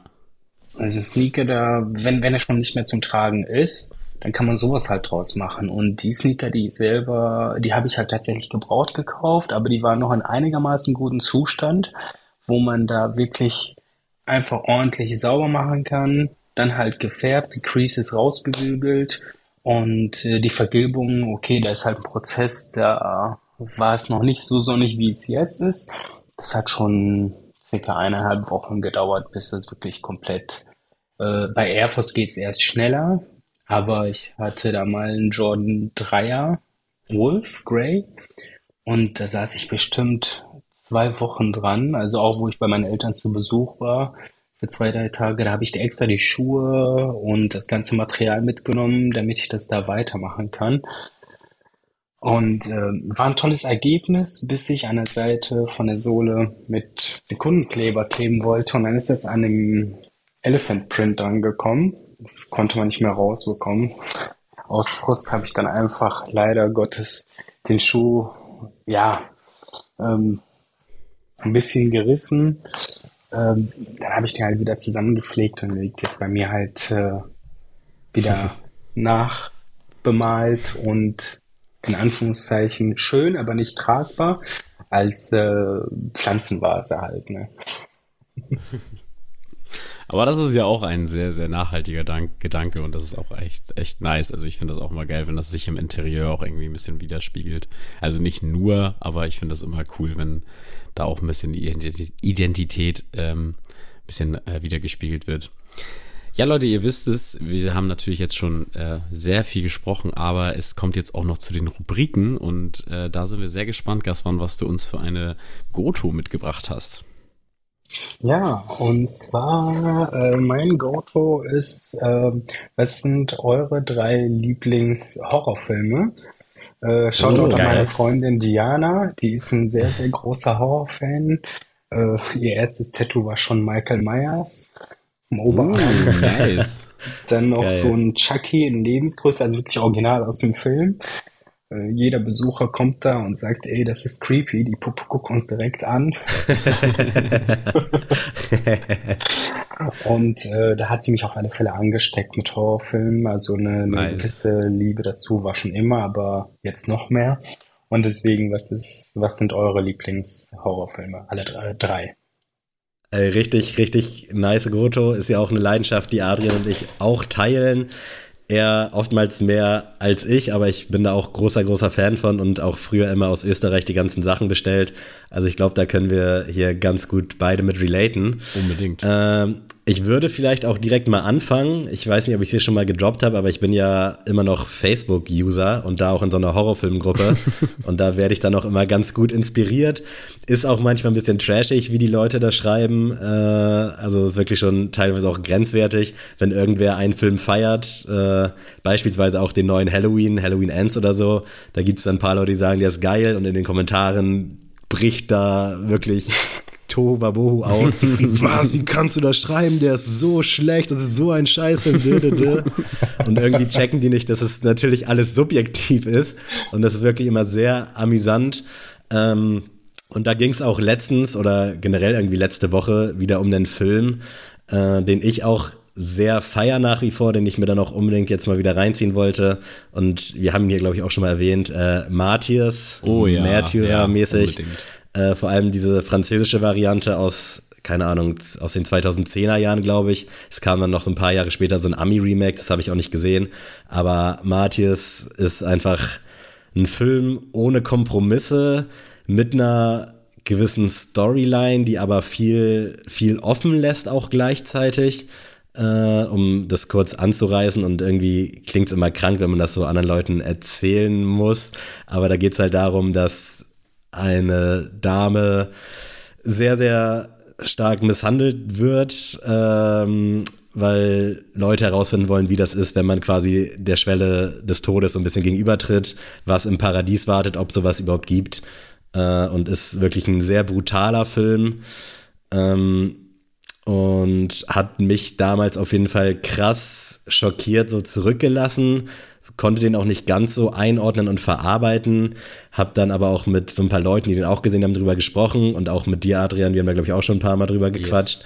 Äh, und das ist wirklich nicht so ein Splasher-Film, sondern wirklich, wenn man es, also es klingt so ein bisschen weird, aber mit so einem gewissen Tiefgang, aber so diese Kompromisslosigkeit, diese Hoffnungslosigkeit, das packt einen alles auf so einer ganz komischen Ebene.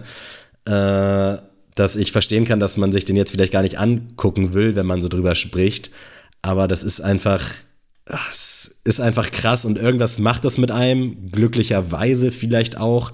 Äh, es macht, regt einen auf jeden Fall zum Nachdenken an und ich will jetzt gar nicht viel weiter darüber erzählen. Aber Marty ist auf jeden Fall für mich einer meiner Top 3 Favorites. Nice. Ja, ich äh, hätte natürlich Martius auch unbedingt gepickt. Äh, ich habe den jetzt äh, aber jetzt ausgelassen, wenn du ihn jetzt schon genommen hast, dann hat er ja schon seine Würdigung bekommen. Ich habe ihn tatsächlich auch erst vor zwei Monaten oder so wieder mal geguckt mit einem Kollegen und äh, der kannte ihn noch nicht.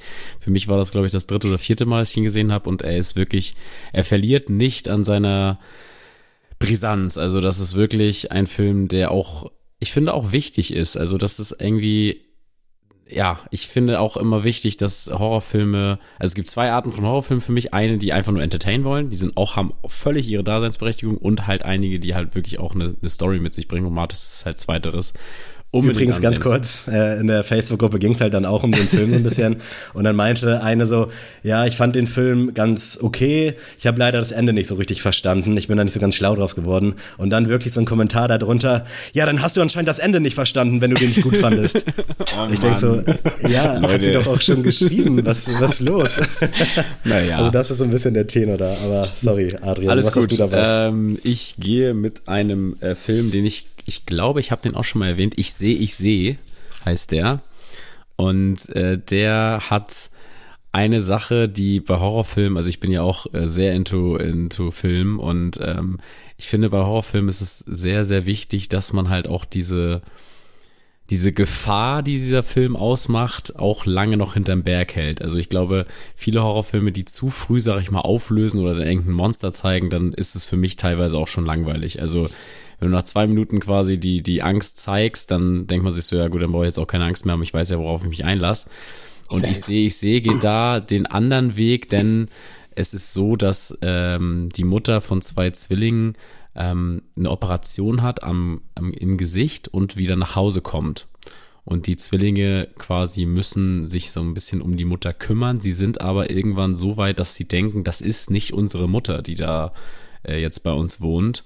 Und versuchen dann quasi herauszufinden, wer ist das? Und dieser Film hat mich wirklich, ich konnte nicht wegsehen, weil ich die ganze Zeit so gebannt war auf diesen Monitor und habe gedacht, ey, es ist irgendwie so ein krasses Horrorszenario und ähm, echt wirklich sehr, sehr gut und deswegen ich sehe, ich sehe unbedingt angucken. Digga, ich habe gerade bei Google Bilder geguckt, sieht schon so scary aus. Ja, also wirklich, also. allein schon die Mutter mit ihrer, also die hat dann auch so ein verbundenes Gesicht, weil Leute, die sich jetzt fragen, ja, man erkennt auch seine eigene Mutter. Ja, das ist halt der, der Turn an der ganzen Geschichte, dass sie halt durch diese Operation so unkenntlich ist und ähm, unbedingt reinziehen, ist wirklich krass. Nee, den, den Film kenne ich tatsächlich nicht, aber hört sich krass vielversprechend an. Ja, also muss unbedingt. man auf alle Fälle noch reinziehen. Ja, ich bin jetzt Was tatsächlich äh, unspektakulär. Ähm, mm, tatsächlich als äh, ja, Lieblings-Horror-Charakter äh, würde ich Hellraiser. Also da bin ich oh, großer ja. Fan von der Optik. Also wenn man überlegt, wie es damals mit so geringen Möglichkeiten äh, so einen Kultfilm rauszumachen, genau wie jetzt mhm. äh, Halloween kennt jeder auf alle Fälle oder Nightmare on Elm Street. Aber ähm, das so charaktermäßig Hellraiser tatsächlich und äh, ein Film, den ich mir immer wieder reinziehen kann, stimmt jetzt zum vierten Mal geguckt, in allen äh, Staffeln tatsächlich Halloween. Also man merkt, man sieht am Anfang zwar schon, was da abgeht und mhm. die Angst ist zwar nicht vorhanden, aber die Spannung, die Spannung, was passiert als nächstes, beziehungsweise wie endet es? Ja. Und ähm, wie du schon gerade erwähnt hast, also da war der Punkt äh, Halloween Ends. Ich war da mit meiner Freundin und äh, die ist tatsächlich aus dem Kino also rausgegangen, äh, stinksauer. die hatte viel zu hohe Erwartungen. Ich glaube, der Hauptpunkt, warum viele oder einige den Film kritisiert haben, ich fand ihn persönlich gut. Ich fand ihn sehr gut, sehr gut umgesetzt, aber die haben Michael sehr schwach dargestellt tatsächlich. Also wenn man überlegt, so viele Staffeln und so oft überlebt und im Feuer etc. angeschossen mhm. oder erschossen, um dann am Ende so leicht zu sterben, da, da, da hätte man es besser machen können. Da hätte man es besser ja, machen können. Also, da, da weiß ich auch nicht, tatsächlich was ich sagen soll tatsächlich noch nicht gesehen. Ich habe aber halt, das ist jetzt ja diese neue Trilogie, nenne ich es mal. Die ersten beiden habe ich gesehen und habe auch Bock auf den letzten. Aber ich glaube, da ist bei mir das Gute, was ich vielleicht an deiner Freundin so ein bisschen voraus habe, dass ich da jetzt nicht so mit Erwartungen rangehe, sondern ich möchte halt einfach so wissen, wie es endet. Und wenn es so halbwegs vernünftig endet, dann bin ich eigentlich schon ganz zufrieden damit und lasse mich dann halt so auf dieses Kopf aus Kino quasi ein. Aber ich glaube, wenn man da echt so großer Fan ist, und da spreche ich für meine Homies aus der Facebook-Gruppe, dann war das, glaube ich, schon richtig, richtig enttäuschend. Und ich glaube auch, dass was du meintest, dass da der hat ja schon alles abbekommen und hätte ja schon 80 Mal tot sein müssen. Ich weiß jetzt nicht, wie es genau endet. Ich will jetzt hier auch nicht gespoilert werden oder dass hier ein Spoiler rauskommt. Aber irgendwie muss es ja letztendlich enden, wenn es überhaupt so richtig endet. Können wir vorstellen, dass er auch wieder überlebt hat. Ja, ähm, kann auch sein. Aber diese Erwartungslosigkeit, die ist, glaube ich, bei so Horrorfilmen dann ganz gut. Aber wenn man jetzt auch so ein Riesenfan ist und vielleicht auch die alten Teile kennt, ich weiß gar nicht, wie viele Filme es da mittlerweile gibt, so an sich, auch mit Remakes und sowas. Aber das ist halt wirklich eine krass geile, geile Line einfach. Äh, Michael Myers auch, glaube ich, mit äh, unter den Top 3 Horrorfilm-Charakteren. Zum Anfang ganz kurz, Hellraiser hat mich nie gekriegt. Adrian, wie ist es bei dir? Das würde mich mal interessieren. Doch, auf jeden Fall. Also ich finde gerade, ich, ich habe auch so viel über für so ältere Horrorfilme, weil ich einfach den Look manchmal auch da schon, also so, der hat schon so ein Feeling, so ein Vibe, dass ich dann mich auch mehr drauf einlassen kann. Also zum Beispiel auch ein Paradebeispiel ist der Friedhof der Kuscheltiere von Stephen King. Da finde ich den alten deutlich krasser als den, die, die Neuauflage, weil einfach dieses, dieses Feeling einfach weg ist, dieses leicht gekrisselte Bild auch und das, da, da brauche ich nicht High Definition in irgendwelcher Ausführung. Äh, ich muss da so ein bisschen, die Musik und alles muss auch so ein bisschen kratzig sich anhören, dann kommt das nochmal geiler rüber. Deswegen Hellraiser bin ich jetzt kein Riesenfan, so, der wird jetzt bei mir auch nicht in der Top Ten Liste landen, aber äh, ich habe den auf jeden Fall enjoyed und kann auf jeden Fall akzeptieren, dass er so einen Status hat. Also der Charakter auf jeden Fall 10 von 10, auch so was die Optik angeht. Aber habe ich wirklich nie so einen richtigen Bezug zu gefunden. Ähm, mein zweiter Pick, das ist jetzt ein bisschen schwierig, äh, weil es sind jetzt auch nicht die besten Filme, aber so für mich, die mich vielleicht auch so am meisten gepackt haben, die ich vielleicht auch dann so Einsteigern oder irgendwelchen Leuten halt empfehlen würde. Äh, auf jeden Fall der erste Teil von The Hills Have Eyes, aber von diesem 2000er Remake. Mhm. Äh, fand ich damals übel geil. Ich weiß noch, wie wir den unbedingt sehen wollten. Der war in so einer roten äh, DVD-Hülle auch, also ein bisschen special. Und dann hat die Stiefmom von meinem ehemaligen Homie René, hat den dann halt gekauft. Das war auch irgendeine Cut-Variante. Also da ging es uns auch nicht darum, jetzt irgendwie so das Beste vom Besten zu haben. Wir wollten einfach nur den Film sehen, weil der halt irgendwie in diesem Internet, äh, was damals jetzt auch nicht so big war, wurde halt übelst krass bewertet. Und dann haben wir uns den reingezogen und ich weiß noch, als wäre es gestern, wie wir da auf dieser aufgeklappten Schlafcouch saßen und uns da quasi eingeschissen haben. Und ich habe den Film dann auch noch ein zweites Mal gesehen, fand den auch beim zweiten Mal echt geil. Also irgendwie ist das einfach so Feel Good Movie wäre jetzt das falsche Wort, aber in diesem Genre so ein bisschen das Feel Good Ding, weil das ist so ein bisschen der Startschuss von allem. Und ich fand halt auch immer solche Antagonisten, solche Feinde ganz geil, die jetzt nicht so völlig übernatürlich waren, sondern die halt dann irgendwie ja verstrahlt waren. Auch bei ähm, Wrong Turn, glaube ich, das waren ja auch irgendwelche echten Menschen, die aber dann so hinterwäldlermäßig waren. Ich will jetzt hier nichts politisch inkorrekt aussprechen, aber vielleicht wisst ihr, was ich meine. Ja. Ähm, und sowas fand ich halt schon immer dann ganz geil, wenn es jetzt nicht so ganz an den Haaren herbeigezogen war. Und bei The Hills Have Eyes hatte ich halt den Eindruck, okay, vielleicht gibt es wirklich irgendwo so eine Wüstenlandschaft, wo so ein bisschen zurückgebliebene Leute für sich leben, die es halt nicht anders kennen. Ähm, ich müsste den Film jetzt vielleicht nochmal sehen, aber ich glaube, das würde mich tierisch, tierisch schockieren, weil es halt wahrscheinlich nicht so gut gealtert ist. Aber damals, dieses 2000er Remake oder von wann das war, fand ich unnormal geil und hat mich auf jeden Fall irgendwie geprägt. Ja, also ich finde auch The Hills of Ice, das ist für mich auch wieder so ein Kopf aus Horrorfilm, also einfach ja, nur Entertain.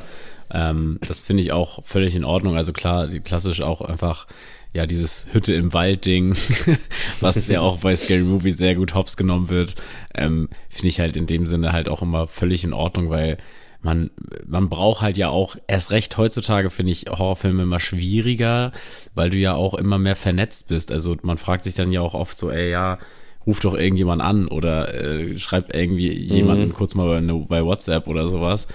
Ähm, man muss ja schon irgendwie ein Szenario kreieren, wo Leute auch aussichtslos sind. Und das geht natürlich jetzt nicht in New York irgendwie auf dem Times Square, wo tausend Leute stehen, sondern du musst ja irgendwie die Leute auch dazu bringen, isoliert, ohne Netz zu sein und dann halt irgendwie eine Gefahr zu haben. Ähm, deswegen da auch nochmal ein bisschen die Horrorfilme in Schutz genommen. Ich möchte einen Film empfehlen, der tatsächlich überhaupt nichts in meinen Top 10 oder sonst irgendwas äh, zu suchen hat, aber den ich aufgrund der ersten Hälfte des Films, das was eine 10 von 10 war, auf jeden Fall mal euch empfehlen will, denn es geht um Barbarian. Äh, den oh, gibt's auch oh, bei aktueller denn ja genau, den gibt's auch bei Disney Plus, glaube ich, äh, zu sehen.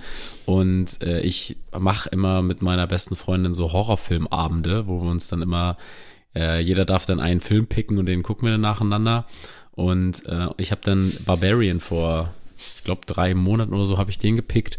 Und wir haben den Film angefangen und dachten, krass, das ist jetzt wirklich, also ich habe wirklich gedacht, ich habe jetzt einen Film wieder gefunden, der vielleicht sogar zu in, wirklich in meinen Top 3 Horrorfilmen aller Zeiten landet.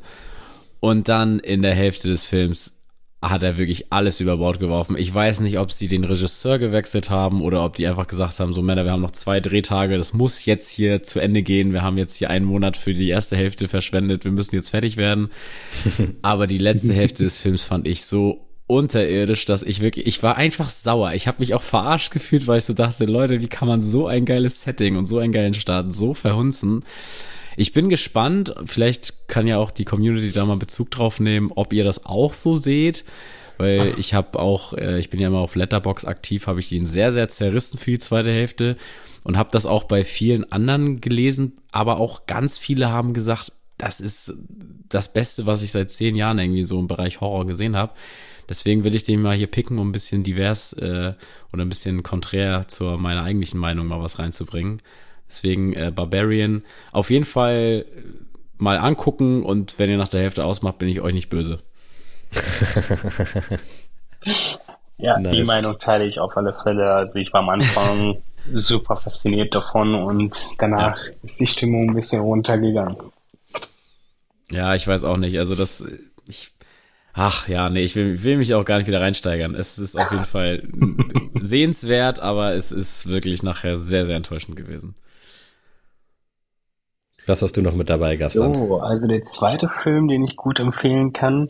Man hat viele Horror-Clown-Filme geschaut und äh, mm. man fragt sich so, okay, man kann das Rad nicht äh, neu erfinden. Aber mal wieder ein, ein Film, der mich wirklich äh, positiv überrascht hat, wie äh, quasi ja der Bösewicht, äh, mal so gesagt, ohne Worte trotzdem äh, den, den, den Zuschauer so fesseln kann. Und zwar Terrifier. Endlich mal jemand, der den geguckt hat, den ich gleich so ein bisschen ausfragen kann. Aber erzähl mal gerne weiter erstmal. Ja, also ich fand halt ähm, den ersten Teil, ähm, ich weiß nicht, habt ihr den schon gesehen? Erster und ich zweiter nicht. Teil? Nee, ich auch nicht, aber in meiner Horrorfilm-Clique ist der halt eigentlich täglich Thema. Also irgendwer postet jeden Tag, obwohl gestern schon jemand gepostet hat, dass er den geguckt hat, postet wieder jemand, ich gucke den jetzt gerade, wie findet ihr den? Und der ist auch so, so teils, teils immer. Aber es war auf jeden Fall so ein positiver Aufschwung, was so auch dieses Clown-mäßige anging. Und ich glaube ja auch, dass der erst in so einem, in so einem Kurzfilm mal stattfand und jetzt halt irgendwie so zwei eigene Filme bekommen hat oder sowas. Genau, war das? Genau. Ist das ungefähr richtig? War so ursprünglich, genau. Und äh, da muss und, ich halt sagen, ähm, halt jetzt äh, zu berechtigt ab 18, also was da für Szenen da abgehen und im Detail, wo man dann wirklich äh, bestimmte Körperteile oder Organe wirklich betrachtet und im Blutbad, wo das da alles ist und wie das getätigt wurde. Ähm, nicht krank betrachtet, aber es, es war schon sehr faszinierend gut dargestellt. Und äh, wie du schon gerade erwähnt hast, äh, bei Horrorfilmen finde ich es auch immer interessanter, wenn das wirklich die Realität nahe ist. Also das kann ja mhm. wie jetzt bei ähm, John, ähm, äh, jetzt komme ich hier noch mit dem Titel. Nicht Black Metro Hell. Äh, Wrong Turn. Das ja. ist schon ja. äh, irgendwo realistisch ist und jetzt hier auch bei Terry 4 auch. So ein übergeschnappter Typ, der sich einfach als Clown verkleidet und äh, die Leute zermetzelt. Ne? Also äh, den Film kann ich auf alle Fälle empfehlen und äh, selbst mal den ersten Teil schauen, weil entweder war es, weil es irgendwie neu war in diese Art Brutalität oder im Detail. Da fand ich halt schon den ersten Teil besser. Also bei dem zweiten will ich nicht viel erzählen, aber es war ein bisschen lustiger. ja, ich glaube, der zweite kam dann halt auch relativ schnell, weil der erste so ein überraschender Erfolg war, oder? Kann das sein? Ja, ja. Also ich glaube, da war ein Abstand von ein, zwei Jahren. Okay, was heißt schnell? Für den anderen ist es schnell, der andere, der eine nicht. Aber ich finde schon, dass sie es schon recht äh, zeitnah direkt äh, rausgeknallt haben, nach Motto, komm, bevor der den Hype verliert. Mhm. Ja, nice. Will ich mir auf jeden Fall gerne mal reinziehen und da wird halt auch immer, ich rede so viel von meiner geilen Gruppe, also joint da gerne mal rein, da wird halt dann immer angefragt, so, äh, wo kann ich den gerade uncut gucken und dann gab es den irgendwie eine Zeit lang bei Amazon mal zum Ausleihen, glaube ich, für vier Euro ungeschnitten, weil der Film macht wahrscheinlich auch nur Spaß, also Spaß in Anführungsstrichen, wenn man den dann auch ungeschnitten guckt, würde ich jetzt mal vermuten, ja, zumindest nach dem, muss, was ich so gehört habe. Ja, das muss so sein. Ja, da merkt man schon den Unterschied zwischen geschnitten oder ungeschnitten, weil die Szenen, die halt diese, diese Euphorie quasi mit sich bringt, die sind halt nur in dem ungeschnittenen Format zu genießen. Werde ich mir auf jeden Fall mal reinziehen. Der ist halt schon ein bisschen länger so auf meiner Liste. Aber irgendwie hatte ich bisher immer so ein bisschen, bisschen, ja nicht Schiss, aber ich weiß halt, dass der wahrscheinlich diesen Vorschusslorbeeren, die der Film in der Gruppe da genießt, nicht gerecht wird. Deswegen muss ich da, glaube ich, von meiner Erwartungshaltung so ein bisschen von weg. Aber eigentlich bin ich, glaube ich, auch relativ leicht zu begeistern. Das sollten die ZuhörerInnen hier auch eigentlich wissen, denke ich. äh, ja, bei meinem letzten Pick bin ich so ein bisschen, so ein bisschen schwierig unterwegs. Eigentlich würde ich jetzt Saw Teil 1 nehmen, würde ich jetzt aber so ein bisschen ausklammern wollen, weil das für mich, das ist natürlich ein Horrorfilm, aber ich will den jetzt hier nicht picken und schiebe ihn jetzt mal so ein bisschen eher so auf die Thriller-Seite. Deswegen nehme ich einen Film, der zeitgleich mit dem The Hills Have Ice Remake, das übrigens aus 2006 stammt, äh, für mich sehr präsent war und damals auch so, glaube ich, mit das erste große Ding, der erste Teil von Hostel. Äh, habe ich geliebt. Klingt jetzt auch wieder so falsch in so einem Horrorfilm-Kontext, gerade in so einem Film, wo es um solche Sachen geht. Aber der Film war übel krass damals. Ich weiß noch, wie wir bei meinem Homie Max saßen und uns da den Trailer immer wieder reingezogen haben, weil wir halt nicht an diesen Film rangekommen sind. Ja. Und irgendwann, ich weiß gar nicht mehr, wo oder wie wir dann an, diesen, an diese sehr zerschnittene Fassung logischerweise auch rangekommen sind. Aber wir haben dann geguckt und ja, das ist halt auch wirklich wieder so ein Film, wahrscheinlich so ein bisschen wie Matthias auch, von so einer ich schimpf es jetzt mal Sekte oder von so einem Kreis aus Leuten, den es wirklich wahrscheinlich irgendwo auf der Welt gibt. Also, dass ja es Menschen das gibt. Das Hostel gab's die, ja. Das ist ja. Ja, genau. Das ist dass es halt Menschen gibt, die wissen wollen, wie es nach dem Tod aussieht und dafür wahrscheinlich auch über Leichen gehen und dann eben auch diese Geschichte in, Hostel, äh, in dem Hostelfilm. Ich war ja vor kurzem auch in Prag, äh, hatte ich ja schon mal erwähnt, auf dieser Surprise-Tour und da ist halt auch meine erste Assoziation ist halt immer dieser Film. Und gerade wenn man dann vielleicht in einem Hostel pennt, ich kann das nicht ausschalten. Also wirklich, wenn irgendwer mm. Hostel sagt, denke ich logischerweise direkt an den Film und dann noch irgendwie in Tschechien oder in Osteuropa. Ich finde die Schauspieler da einfach irgendwie geil, auch wenn man von denen, glaube ich, nie was gehört hat. Äh, die Story ist halt einfach super wild.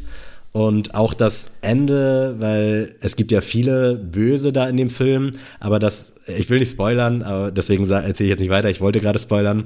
Ist einfach ein geiler Film, mag ich, habe ich dann auch noch mal ein zweites Mal irgendwann gesehen, vor drei, vier Jahren, glaube ich. Ist nicht so schlecht gealtert. Äh, Teil 2 habe ich, glaube ich, auch mal geguckt, Teil 3 tatsächlich nicht. Wobei ich bei Teil 2 oder 3, da gab es dann bei My Video so eine, also die Filme My in so Parts Video. aufgeteilt, hochgeladen. ja, like wer es noch kennt. Clipfish. Und da hatte ich, glaube ich, dann zehn Teile und habe den dann so geil, wie ich bin, bei Movie Maker zusammengeschnitten. Oi. Ja, nie geguckt, weil war locker auch Grütze so von meinen Cut-Skills und auch von den Upload-Skills. aber deswegen mit Teil 2 und 3 kann ich jetzt gar nicht so relaten, aber der erste Teil von Hostel, der ist für mich einfach ikonisch Und den kennt wahrscheinlich jeder, aber ansonsten checkt den mal ab. Ist wirklich geil. Kommt aus 2005 ja. übrigens, also wirklich mit äh, The Hills Have Eyes genauso aus dieser Zeit, ja, die für mich eine neue Ära eingeleitet hat. Ist auf jeden Fall stark. Da möchte ich den vielleicht ein bisschen den Namensvetter mit, mit empfehlen. Also ist jetzt nicht mein Pick, aber Motel. Ähm, oh, fällt ja, so ein bisschen runter, glaube ich, aber der ist auch sehr, sehr spannend. Also auch ein Film. Ist der nicht sogar mit vernünft, also vernünftigen, mit so richtigen Scha also ja, ja, mit, oh ja, ja, Gott, genau. Wie sage ich das ja, jetzt? Das also, mit, die man kennt. Ja, mit so gestandenen Leuten. SchauspielerInnen ja, ist, ist der Film, genau. ähm, nee, ich nehme als dritten Pick auch nochmal so als Empfehlung. Der ist auf jeden Fall schon höher im Ranking bei mir, aber äh, wir hatten ja schon des Öfteren über Horrorfilme geredet und ich möchte jetzt nicht der Community immer die gleichen Horrorfilme äh, schicken. Ich mach das einfach, ich kenne da nichts. und zwar äh, möchte ich Hard Candy ähm, empfehlen.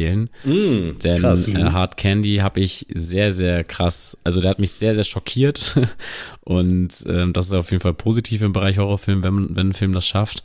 Ähm, ja, es geht einfach darum, dass ein äh, Fotograf ein 14-jähriges Mädchen nach Hause einlädt für ein Fotoshooting.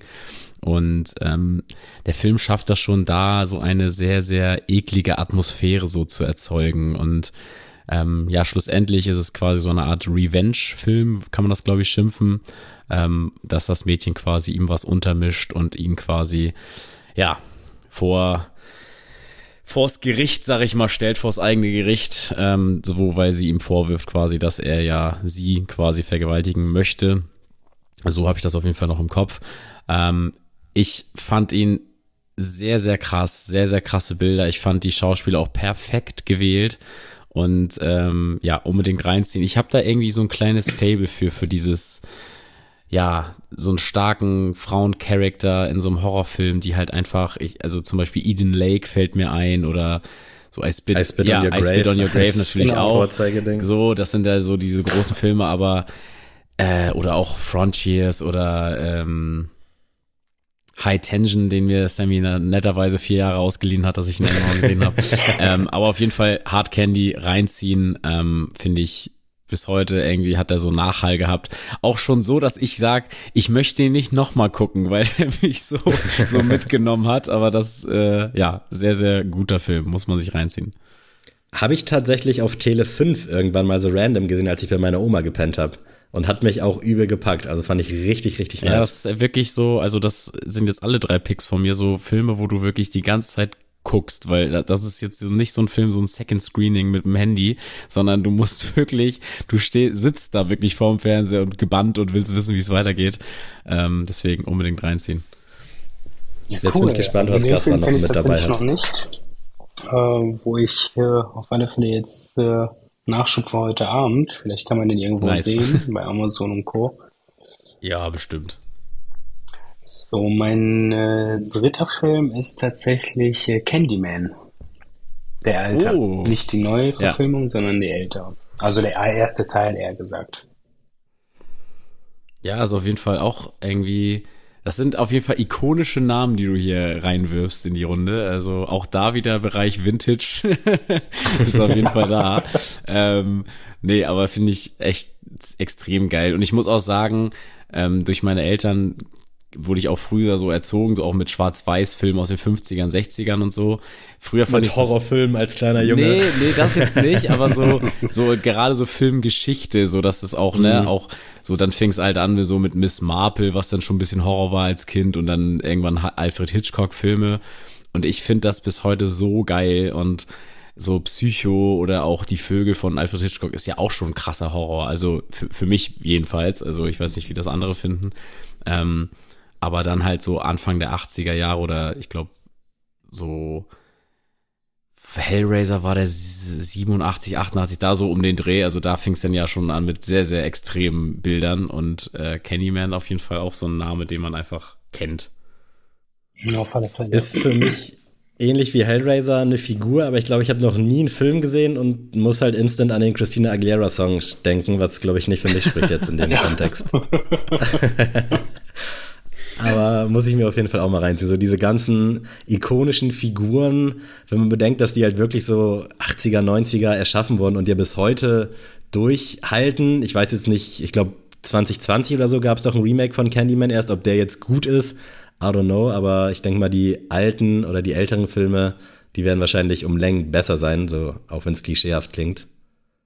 Ja, doch, also da, da merkt man, also ich habe den zweiten, den neuen auch geschaut, aber da war nicht diese, diese, diesen Kribbel, dieses Kribbel quasi. Also da, wie schon mhm. am Anfang erwähnt, ähm, der nicht allzu perfekte Ton oder das Bild, das macht schon viel aus, äh, um in so eine Stimmung reinzukommen.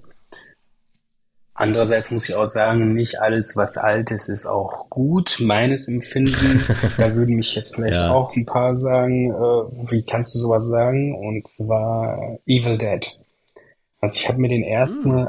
äh, den originalen alten reingezogen und dann den Remake.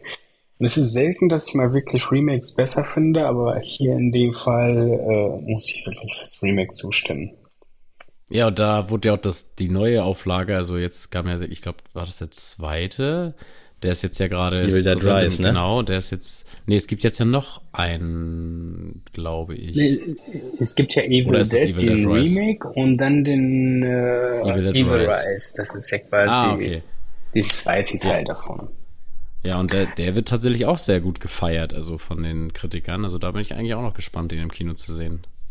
Ja, den, den kann man auch sehen. Also ähm, da fand ich jetzt zum ersten Teil tatsächlich. Okay, wenn du nicht gesehen hast, äh, will ich nicht viel, viel sagen. Aber äh, den ersten müsste man eher gesehen haben als den zweiten.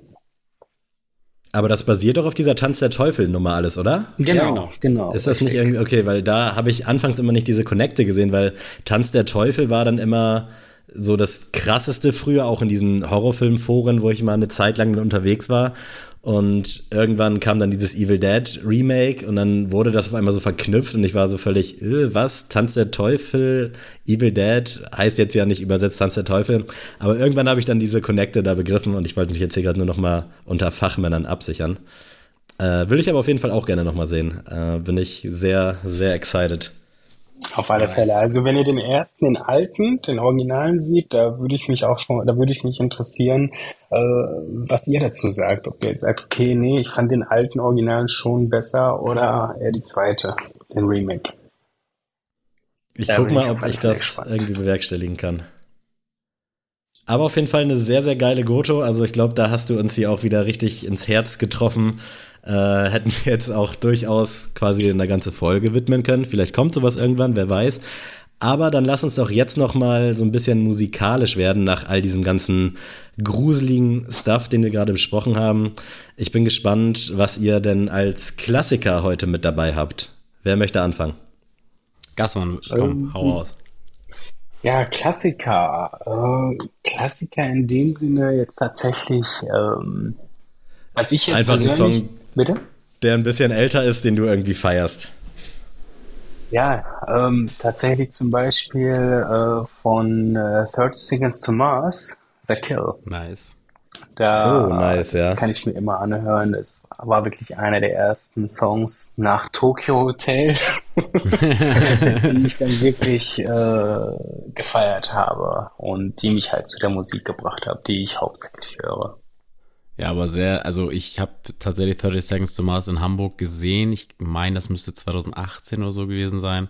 Und ich fand das wirklich endkrass. Also ich bin da auch bis heute echt Fan von der Mucke und ähm, ja, feier das echt zu Tode. Also auch Jared Leto finde ich auch als Schauspieler einfach nice und äh, ja, einfach eine geile Band. Alle Fälle. Gehe ich mit.